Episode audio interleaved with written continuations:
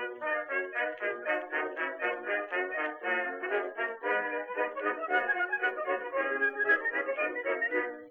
to mighty London came an Irishman one day. As the streets are paved with gold, sure everyone was gay. Singing songs of Piccadilly, friend and let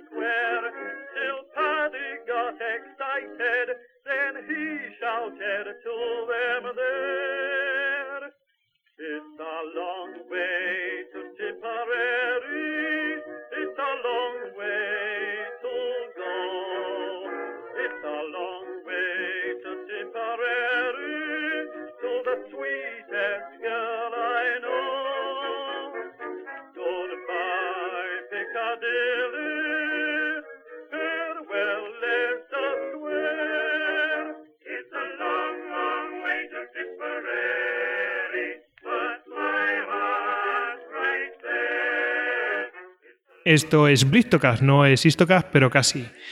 Y bueno, estamos aquí en, la sala del escritorio de prensa. Eh, diréis, ¿qué hacéis en la sala de escritorio de prensa? La gente dirá, ¿pero de dónde? Del Congreso de los Diputados, que nos han invitado a hacer un podcast, pues eh, aprovechando la conmemoración del 40 aniversario de la Constitución. Eh, y bueno, y como parte también de estas celebraciones que se están produciendo. Y bueno, pues eh, no nos queda otra cosa que agradecer, por supuesto, al Congreso el, habernos invitado y el grabar en este entorno en el que estamos. Si escucháis alguna cosa, es que hay vida aquí dentro del Congreso, es normal. Y, y bueno, pues eh, ¿Con quién estamos? Bueno, pues eh, tenemos aquí, vamos a empezar siempre por el invitado, como hacemos siempre. Tenemos aquí a Guillermo Díaz, que es diputado y compañero, que lo conoceréis, de la Escóbula de la Brújula. ¿Qué tal? Buenas tardes. Pues encantado, Goyes, emocionado porque soy fan.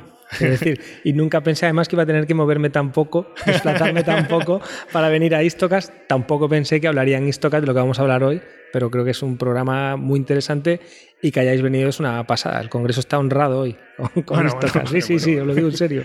Nosotros, te, te digo una cosa, eh, dices que poco me he tenido que mover. Nosotros cuando grabamos nos movemos muy poquito. grabamos estoy siempre en casa. Eh, bueno, cada uno desde su casa.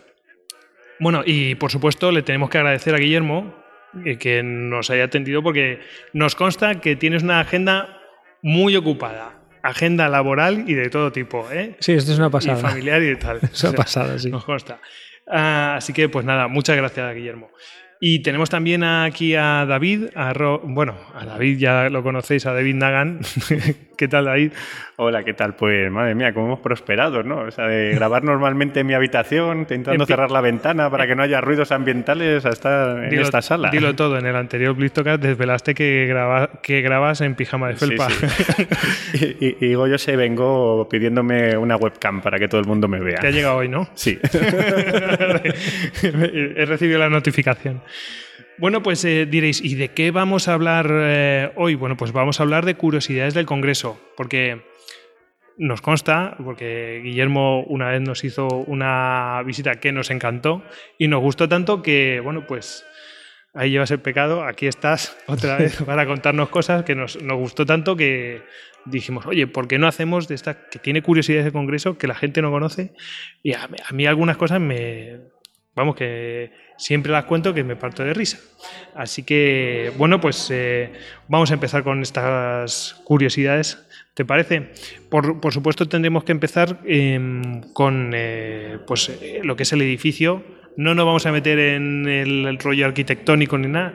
Yo simplemente voy a mencionar tres, cuatro cosas rápidas y, y me apuntáis lo que queráis, ¿vale? Yo las cosas que he querido destacar. Bueno, pues que este edificio pues, se inauguró el 31 de octubre de 1850, se, construyó por orden de Isabel II, que se construyó sobre el antiguo convento del Espíritu Santo, eh, que se incendió en 1823 y que bueno, después ha tenido una ampliación el 28 de mayo de 1980 eh, sobre el Hospital de los Italianos que debía estar al lado, ¿no? Es la, la parte de la ampliación, el edificio ampliado.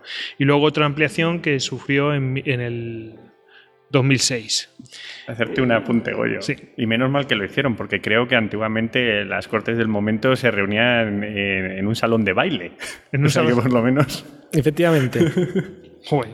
por lo menos fue esto algo más digno, ¿no? Bueno, tampoco llegamos a ese nivel que tenían en Francia de reunirse en el juego de pelota, como antes de la Sí, Revolución sí, Francesa, sí. pero bueno. Bueno, pues eh, cada uno busca su, su espacio social, ¿no? De hecho, por la Puerta de los Leones, eh, a ver, al Congreso, yo sobre todo os voy a apuntar cosas del día a día, que conozco más porque la investigación se puede, la, la- se- se la po- podéis presentar vosotros, se puede A- hacer. Además que eso nosotros no lo conocemos, es decir, ni aunque eso quisiéramos. por eso. Por la Puerta de los Leones no se entra prácticamente nunca. La Puerta de los Leones pues, se utiliza cuando eh, viene el rey o viene alguna visita ilustre, el presidente de otro país o el, jefe de Estado de otro país. Pero en la entrada, si, no, si, hay- si venís a visitar el Congreso y no está cubierto por alfombras, hay un mosaico precioso en el suelo que pone 1850 a los pies de la estatua de Isabel II que tiene delante además una constitución de 1812, porque es un congreso que surge en un- con una, una clara aspiración liberal en cuanto eh, al espíritu que infunde toda la construcción, Isabel II, la constitución, todo esto. Siempre se entra por la puerta que ve la gente por la tele, que es una Sí. reja, que es donde entran los coches, donde están todas las cámaras, y donde surgen polémicas varias, todo esto. Que me parece que eso es una calle de Madrid, ¿no? Pero que se ha quedado del Congreso. Claro, sí, la, la cerraron por un lado y por otro en el momento en que el Congreso, por, por cuestiones de espacio, coge el edificio que está, si miras la Puerta de los Leones, pues a la izquierda, que da a la calle Cedaceros, que era un banco, y ahí están donde están las oficinas, gran parte de las oficinas de los grupos parlamentarios. Oye, te iba a preguntar, justo esa- ahí es donde está la estatua de Isabel II, ¿no? Sí, A lo mejor lo he leído mal, pero por ahí detrás había, detrás de la estatua, hay acceso a unos pasadizos o algo así. A ver, yo lo, yo lo he leído también, lo he escuchado, pero nunca le he dado una patada a la pared.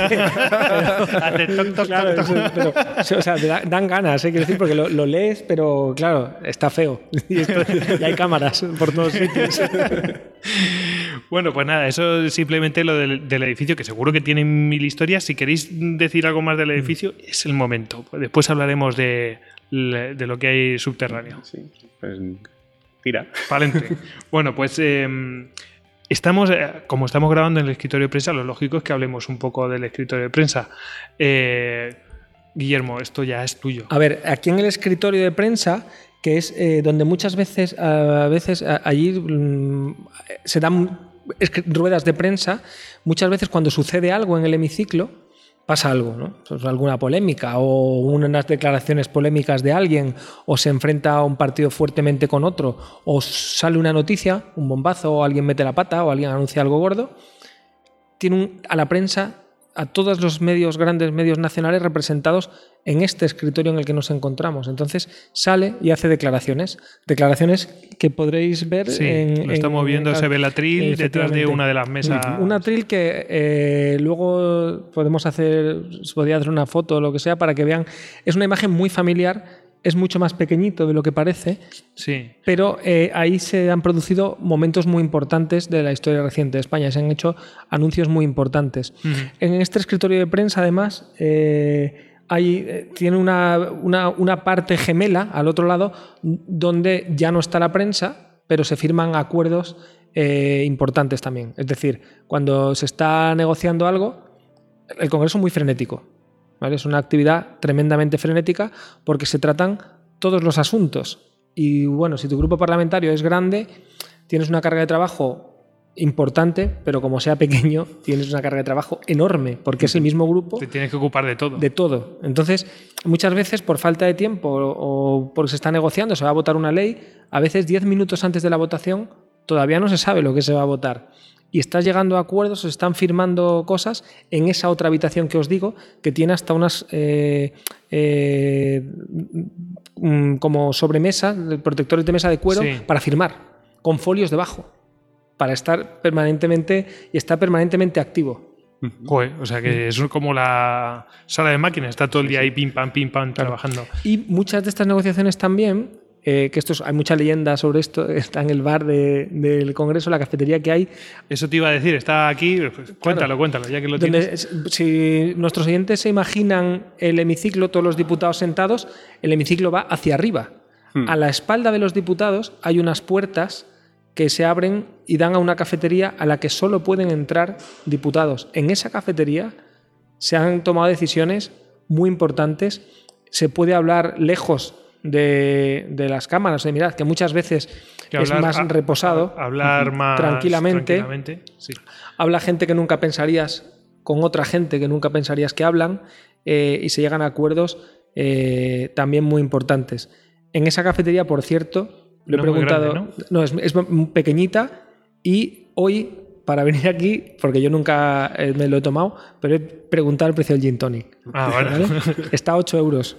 Ah, pues eh, tonic. Bueno, bueno. tampoco es tan Está barato a como precio de las mercado. habladurías. Precio de la zona, ¿eh? Está a precio de mercado. Precio de Lo que yo no sé es cuánto ha estado antes. ¿eh? Yo he ido a preguntarlo hoy porque sé que es una curiosidad que ahora mismo a la gente le importa más el precio del gin tonic que el origen de los leones. No, el que quiere un gin tonic que se vaya a mi pueblo que sale mucho más barato.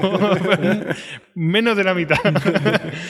Eh, bueno, pues eh, vamos a ver el tema de... Bueno, de- decías lo del atril. Yo sí que estoy viéndolo desde aquí y la verdad es que, claro, lo, lo ves con toda la sala y, y a lo mejor no te suena. Pero si te centras solamente en la, en la parte que tiene detrás la pared o columna, como le queramos llamar, que hacen el primer plano en televisión, si dices, ostras, eso sí yo lo he visto, Claro. que es ese trozo que sale el atril y te hacen el primer plano. Para que los sacan las puertas. Para que los siguientes se ubiquen, eh, será es un atril de metacrilato con una bandera de Europa y de España en lo que sería la izquierda, eh, desde el punto de vista de- del telespectador en la tele, porque es un formato pensado para televisión, y aparece detrás mármol rosa con eh, una columna también de mármol con dos ribetes dorados a los lados. Esa imagen es muy familiar Sí. porque ahí hay muchos momentos de prensa, o sea, se han dado momentos importantes ahí, pero impacta lo pequeñito que es, lo cerca que tienes a los Sí, sí, periodistas,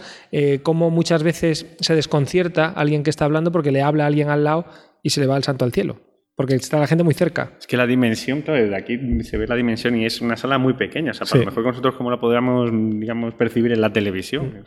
Ten en cuenta, el hemiciclo también sorprende por pequeño a todo el mundo cuando entra, pero pensad que es un hemiciclo, como bien decíais, construido en 1850. La tecnología de megafonía está un poco. eh, era Sí, sí. básicamente orgánica. Para escuchar. No, no había otra manera. Em, por cierto, del hemiciclo, antes hemos estado ahí pues trasteando, ¿no? Y me ha llamado mucho la atención. Yo estaba hablando hacia donde está la presidencia y donde está. eh, donde sale en el, el estrado, ¿no? Eh, y yo hablo, y giro la cabeza sin querer y de repente digo, ostras, me estoy oyendo a mí mismo de, de repente por una de las orejas. Digo, me he quedado tonto de una oreja. No, no, no, no. Es que esta es el, el efecto sonoro con el que está construido. De hecho, me en llama el- muchísimo la atención. Se escucha todo. En el hemiciclo se escucha todo. Eh, muchas veces cuando se increpa desde un escaño a otro, de un parlamentario a otro, eh, la presidencia escucha todo. Entonces, por eso muchas veces hay llamadas al orden que no se Que entienden. en la tele no lo entiendes. Eh, Exacto, Claro, porque claro. No, le está cap- no le está cazando el micro. A ver, es un. Este trabajo es un trabajo. eh, es muy bonito, es muy apasionante, pero también entraña ciertos riesgos. E- Ese hemiciclo donde habéis estado, eh, la tribuna de oradores es el metro cuadrado peor para meter la pata de España. Yo las veces que he subido, el, el trayecto del escaño a la tribuna eh, lo haces bastante nervioso. Y he subido varias, ¿eh? Y el nervio no se quita. No se quita. Tienes que estar muy concentrado, tienes que... También da un poco la sensación, pues esto le pasa, os pasa a vosotros también. Independientemente de lo que te haya pasado ese día o las circunstancias personales que tengas, tienes que salir y como la ópera de Pagliacci, ¿no? Tienes que salir y, Y- y darlo todo. sí, darlo claro, y todo ahí. rendir. Y Y, sales en circunstancias de todo tipo. A mí, bueno, a mí me ha pasado de enterarme a lo mejor del fallecimiento de mi abuela y tener que salir a los, a los dos minutos de reloj a hablar. ¿eh? Me pasó hace relativamente poco y sales en shock a mí y a muchos compañeros. Bueno, y, eh, pero eso pasa a todo el mundo que habla al público. Sí. ¿sabes? Sí, y decían siempre, joder, a mí no se me va a olvidar, no tiene nada que ver con el Mm. Congreso, ¿no? Pero no se me va a olvidar esa imagen, el vídeo es brutal, porque es historia de la televisión española.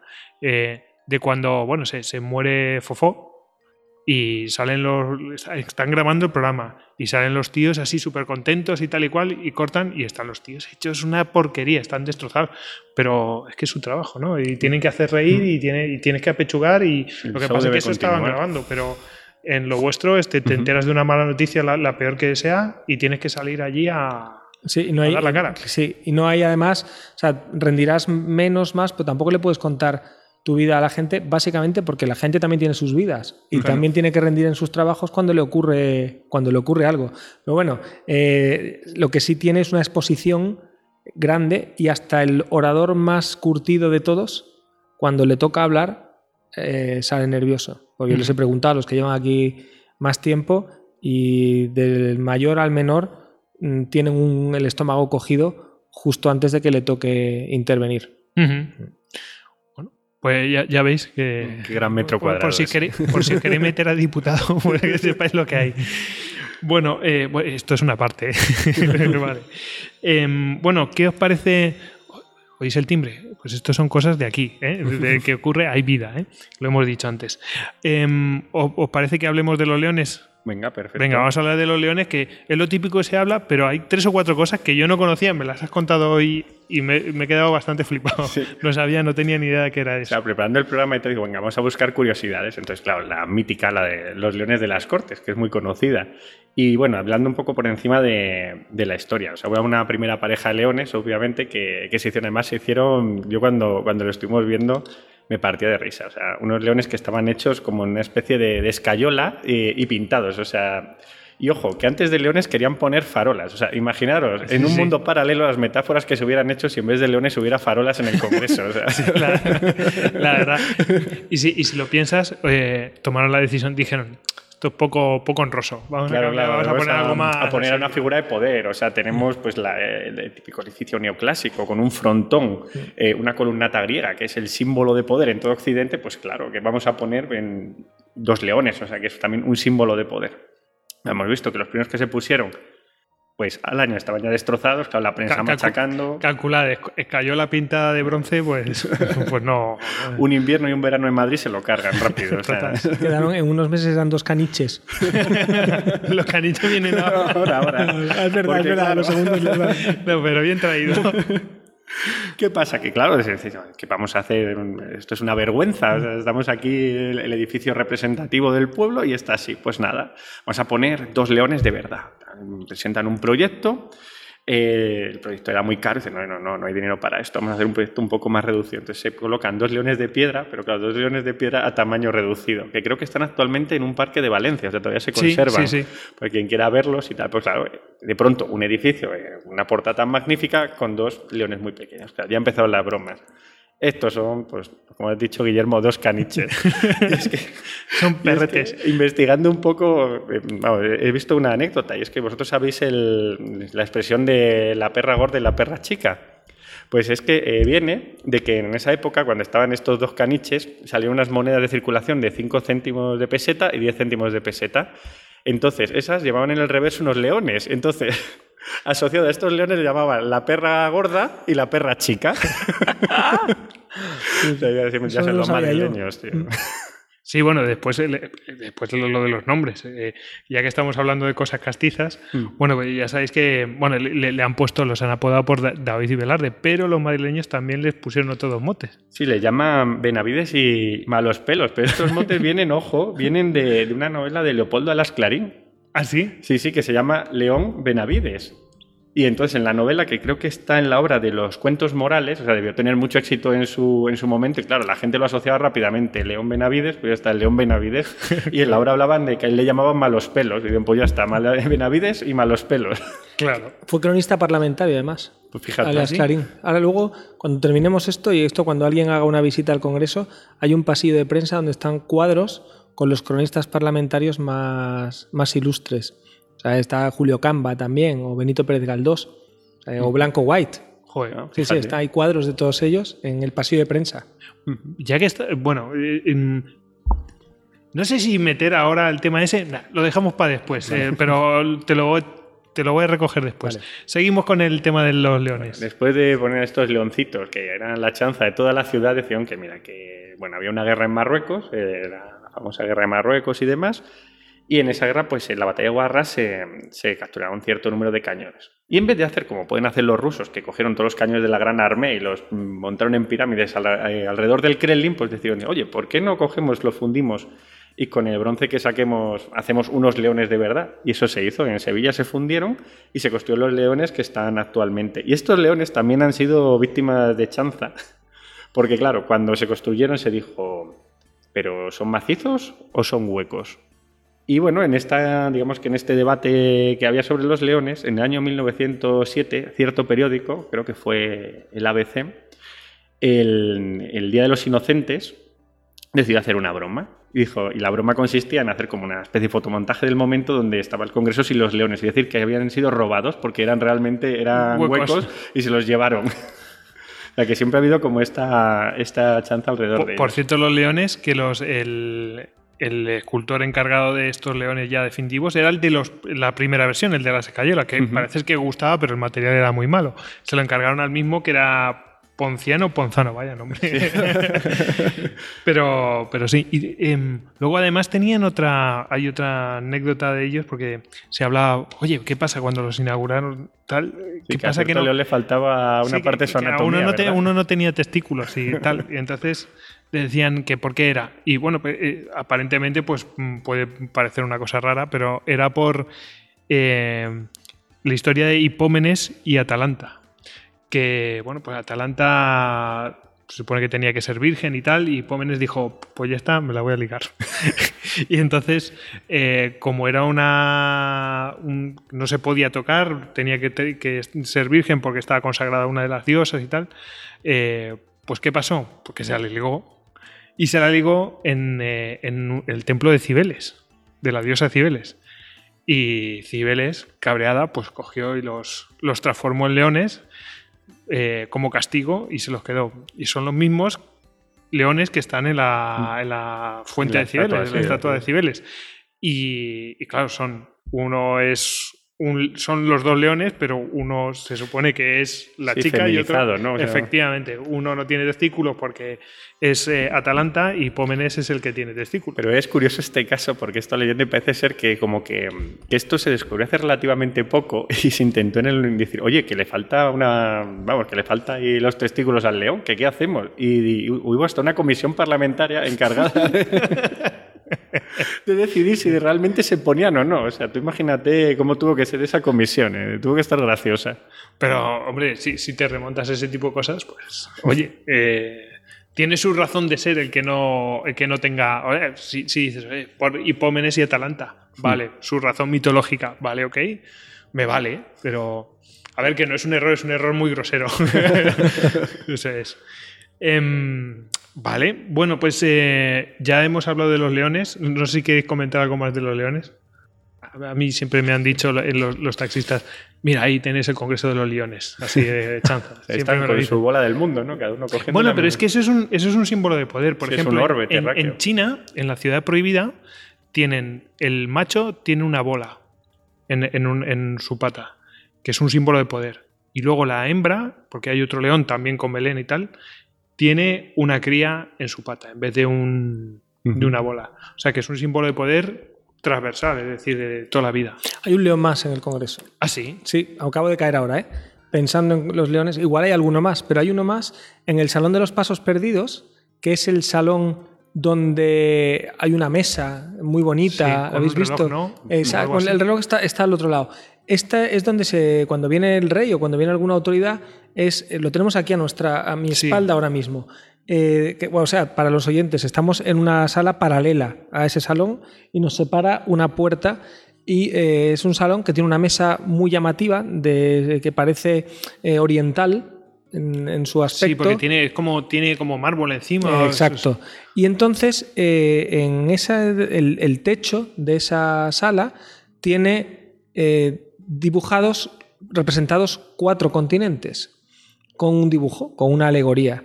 Eh, cuatro continentes porque, claro, eh, en, aquella época todavía España tenía eh, territorio en los cuatro continentes. Y hay un león para representar África. Aparece una mujer, de, una mujer negra recostada en, en- en un, como una especie de diván y, de- y con un león de fondo, se ve. Ah, O sea que ahora después, si queréis, pasamos a verlo y veis los cuatro continentes eh, representados en el, en el techo. Porque los techos del Congreso están muy ricamente decorados, muy bonitos, con Sí, sí. dibujos muy, muy bonitos, tanto en el hemiciclo como en este Sí, salón es que os la verdad digo. que antes estaba en el hemiciclo y está. Mm. Te quedas perdido así, ¿no?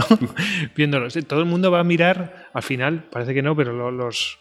Pues eh, los impactos de bala de lo Mm. del 23F, pues al final ha eclipsado las pinturas, No, porque todo el sí. mundo va buscando eso, pero pierde la atención a las pinturas. y- Pero y está, está lleno bien. de unas, está lleno de simbología. O sea, se puede pegar uno, unas cuantas horas eh, extrayendo cuestiones de esos, de esos frescos que están explicados. ¿eh? O sea, si uno se mete en, en, la- una, en internet, están contados de, de qué va cada uno y la misma web del Congreso te, te explica estas cuestiones.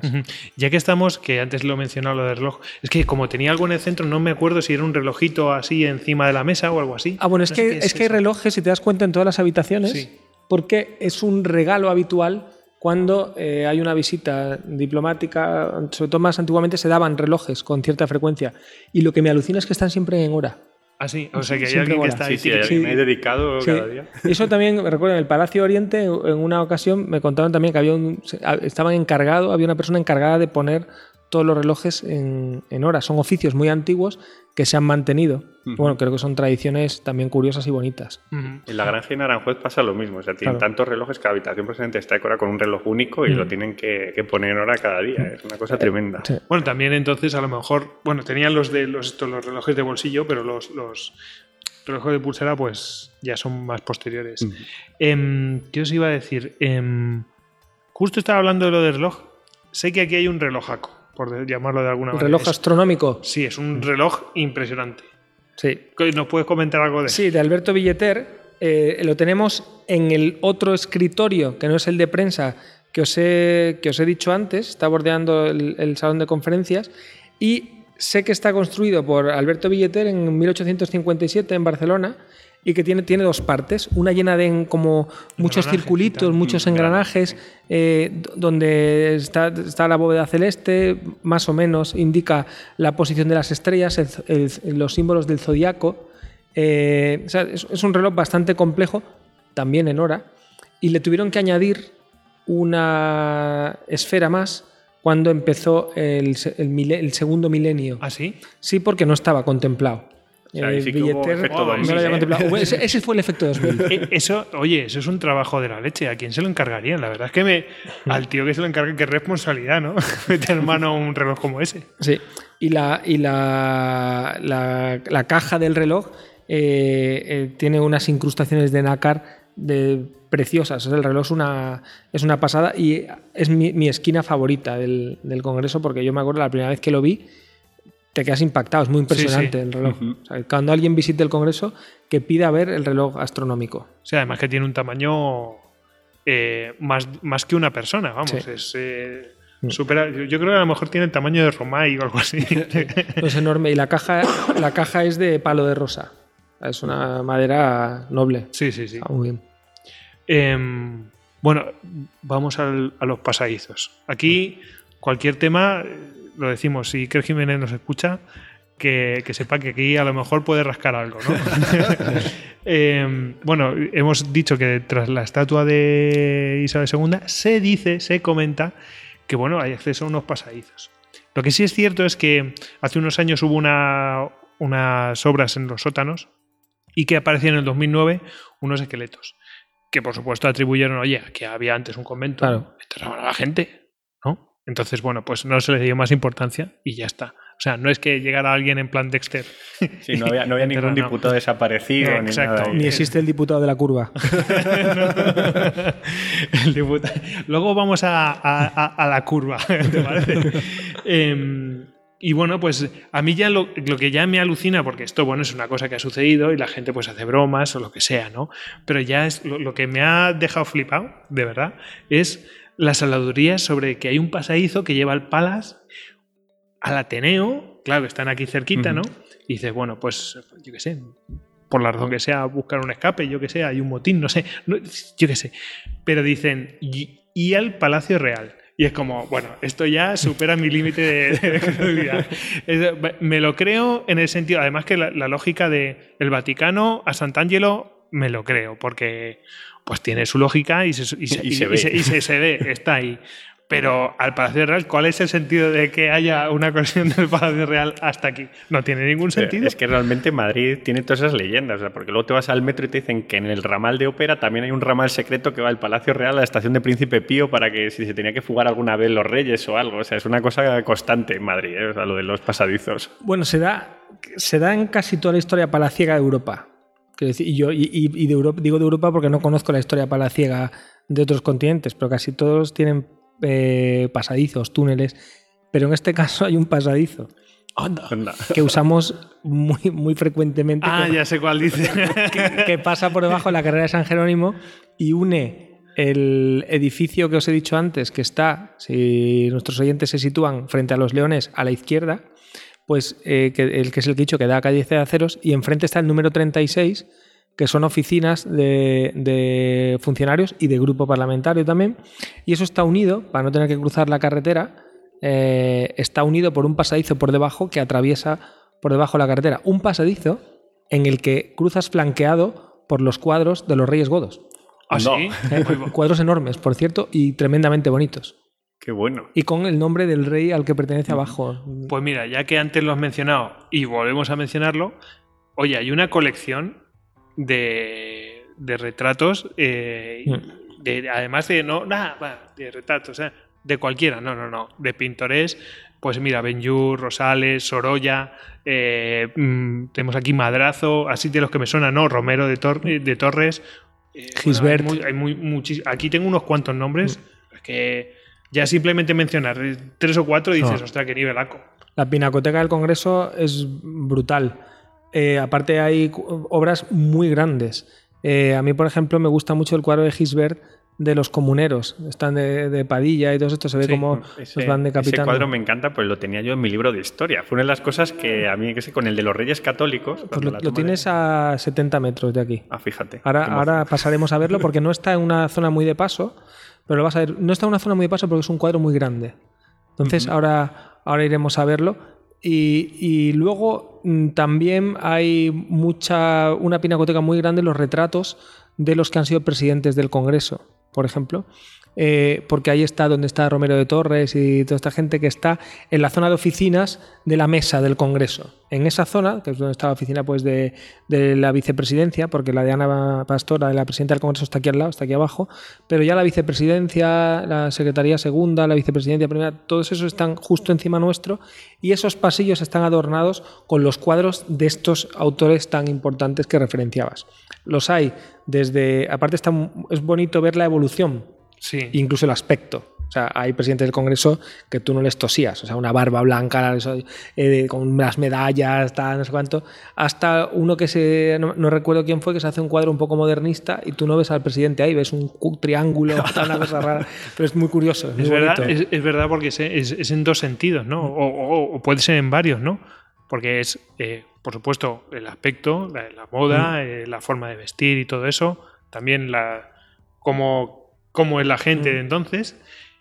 Y luego en la evolución también artística, es decir, Claro.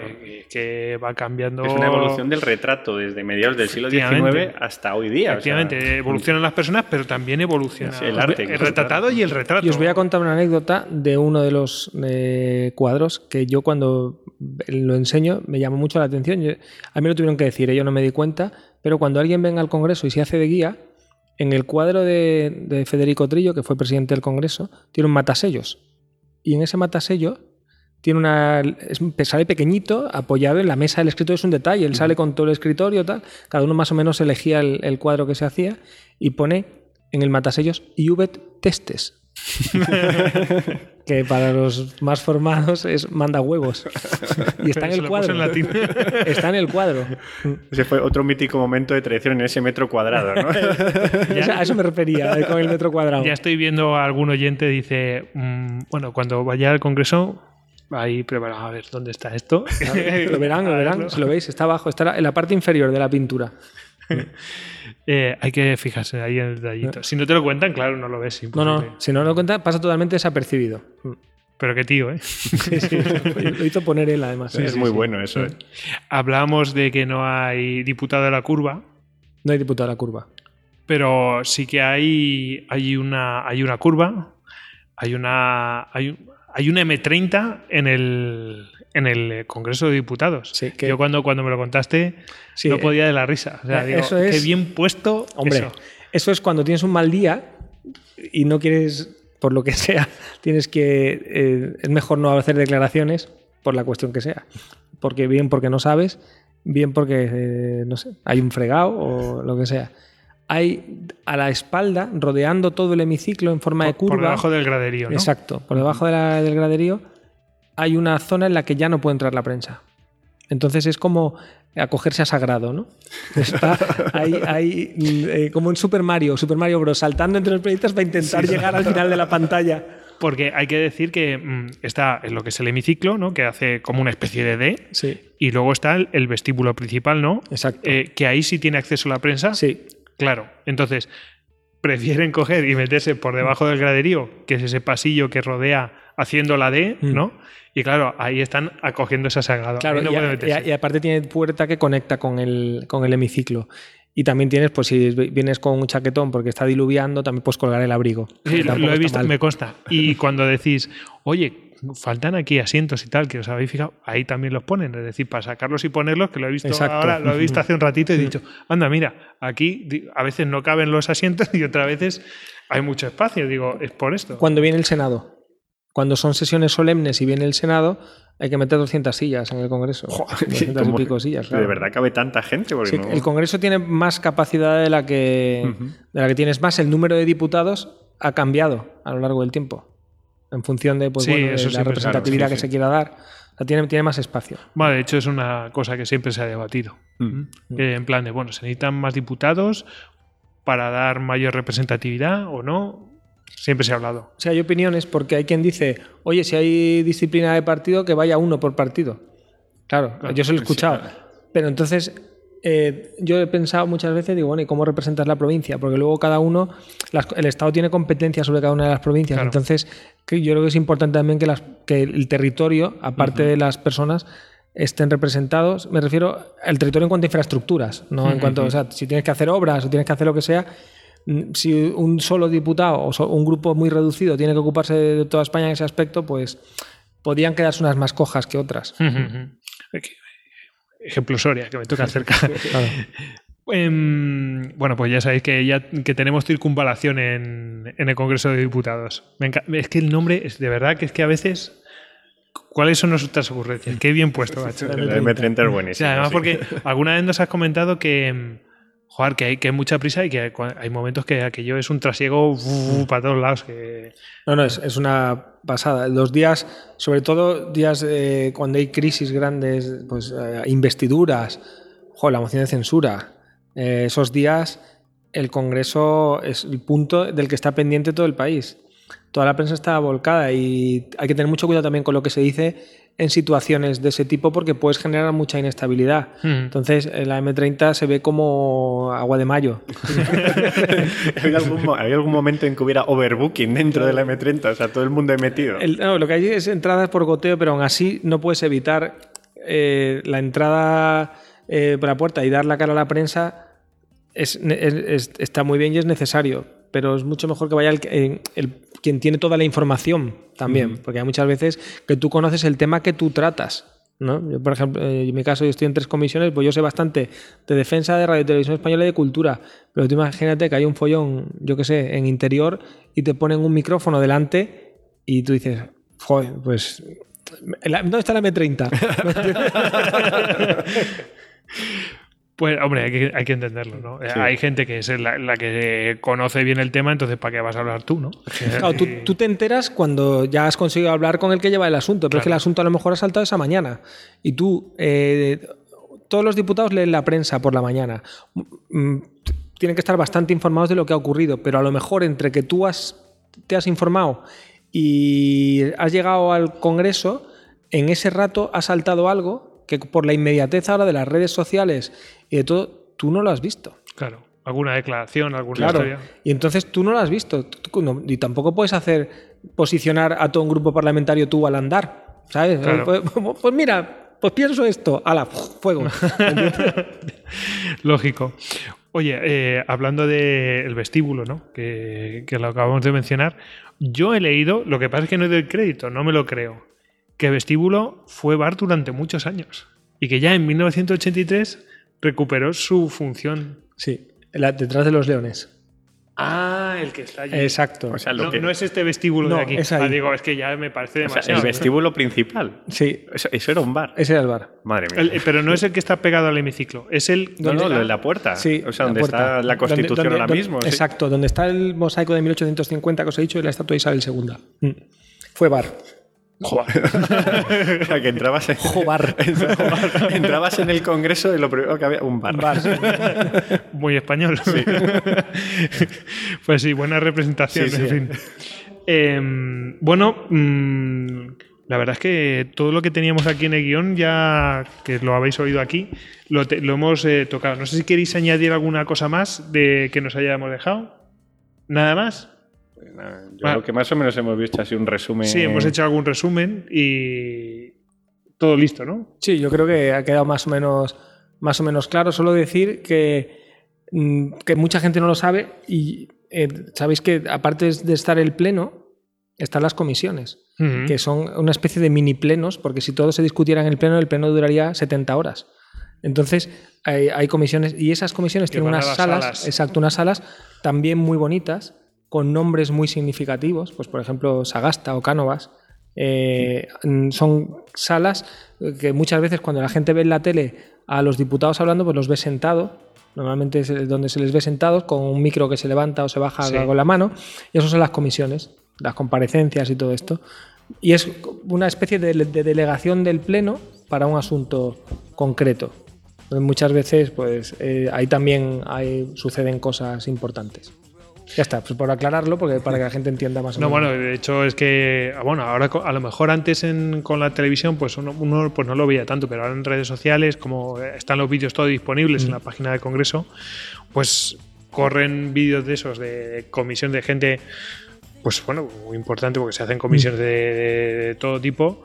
Y quién no ha visto esas salas, la verdad es que son, cuando las ves, dices, ostras, pues sí, esto lo he visto yo en la tele, esto lo he visto yo en la tele, esto yo lo he visto en la tele, es verdad.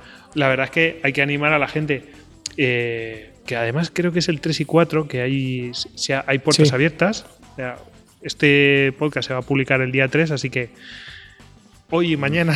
corriendo, según escuches. Hoy, hoy y mañana eh, hay puertas abiertas, así que eh, animamos a que lo visiten porque la verdad es que el edificio, hombre, siempre dice, no, un edificio para ciegos, pero luego cuando te cuentan todos estos intríngulis, pues mola más, así que os escuchéis esto y después vais al Congreso y ya veréis que, que se ve de otra manera. Merece muchísimo la pena, ¿eh? de verdad. Es muy bonito, Sí, yo sí. creo que es un edificio muy bonito, con un estilo muy particular, muy nuestro y que además, que es que es el Congreso de todos.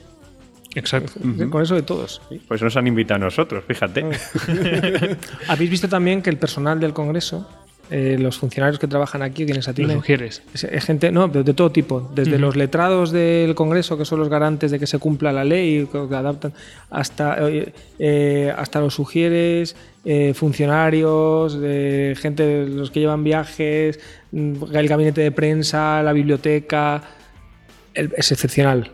Es- ya habéis visto cómo lo, que se- lo- se lo han portado- accesible que es. Se han portado muy bien con nosotros, la Eh, verdad. Entonces Sí, yo sí. animo a todo el mundo a que eh, fomente su relación con el, con el Congreso, porque es, es sencillo, es accesible y se vuelcan, como habéis podido vivir vosotros, Sí. se vuelcan con quien se acerca a conocerlo. Eh, damos fe de ello, que, que ha, Totalmente. que ha sido así, vamos, que eh, no voy a mencionar a la persona, pero, pero la verdad que nos ha tratado muy bien eh, la gente de prensa y, bueno, pues aquí estamos. Eh, esperamos que os haya gustado este podcast, que bueno, hemos traído algunas curiosidades, que seguro que hay muchas más, pero bueno, ya tendréis que averiguarlas vosotros. Así que nada, te damos las gracias a ti, Guillermo, por, por estar con Estoy nosotros. muy contento, estoy, estoy dando saltos en la silla. Soy muy fan de ya lo sabéis. Bueno, pues eh, alguna vez te engancharemos así, Sí, cuando, sí. cuando te pillemos mejor, cuando estés más desahogado, que sabemos Sí. que tiene mucho lío. Decir que es fan de Istocas es peligroso, ¿eh? porque acabas al final metido. Te van a venir llamadas de, oye, ¿no te apetece este tema, tal? Sí, sí, así empezó más de uno en Istocas. Pues nada, nos despedimos desde aquí, desde la, la sala de escritorio de prensa y nada, nos vemos en la próxima. Venga, hasta luego. A la despedirse. chao, chao. Adiós, adiós. Agur.